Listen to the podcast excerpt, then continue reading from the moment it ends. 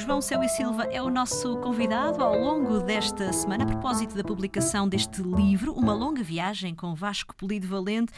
Ah, João, provavelmente grande parte uh, das pessoas que, que, nos estão a ouvir por esta altura uh, lembram-se de Vasco Polido Valente com, como aquela personagem de ironia acutilante e até às vezes parecendo com alguma amargura, com que ele analisava a, realidade, a realidade portuguesa. É, é com essa impressão que ficou de Vasco Polido Valente? Sim, é, é, era muito difícil para mim falar com ele às vezes, porque ele tinha ideias que, com as quais eu não concordava de imediato.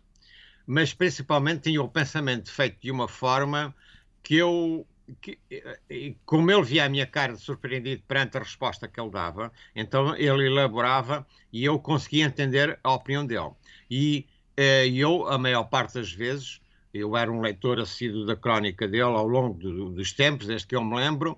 Lembro-me de todos esses textos que ele escreveu, lembro-me de os ter lido com interesse mesmo que muitas vezes não partilhasse a opinião dele, a forma como ele escrevia era, um, era uma forma que me fascinava, seduzia, e portanto eu gostava de acompanhar essa forma.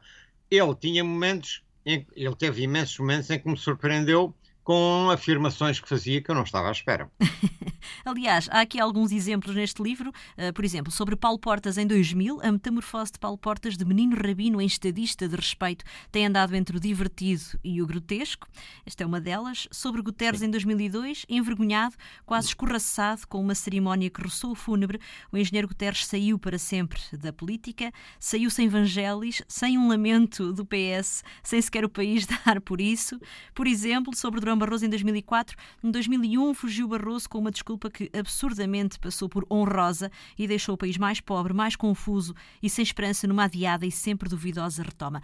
Era um homem que não tinha medo de escrever aquilo que pensava.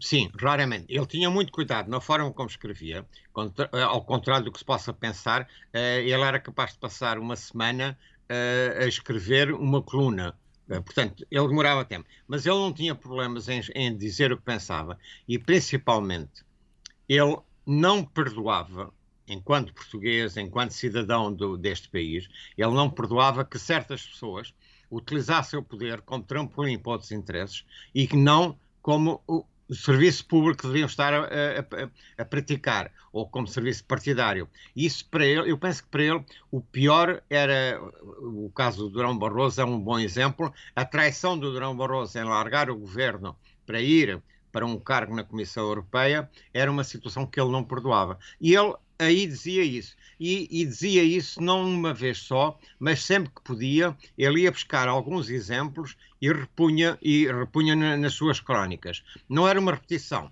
mas era para que não ficasse esquecido.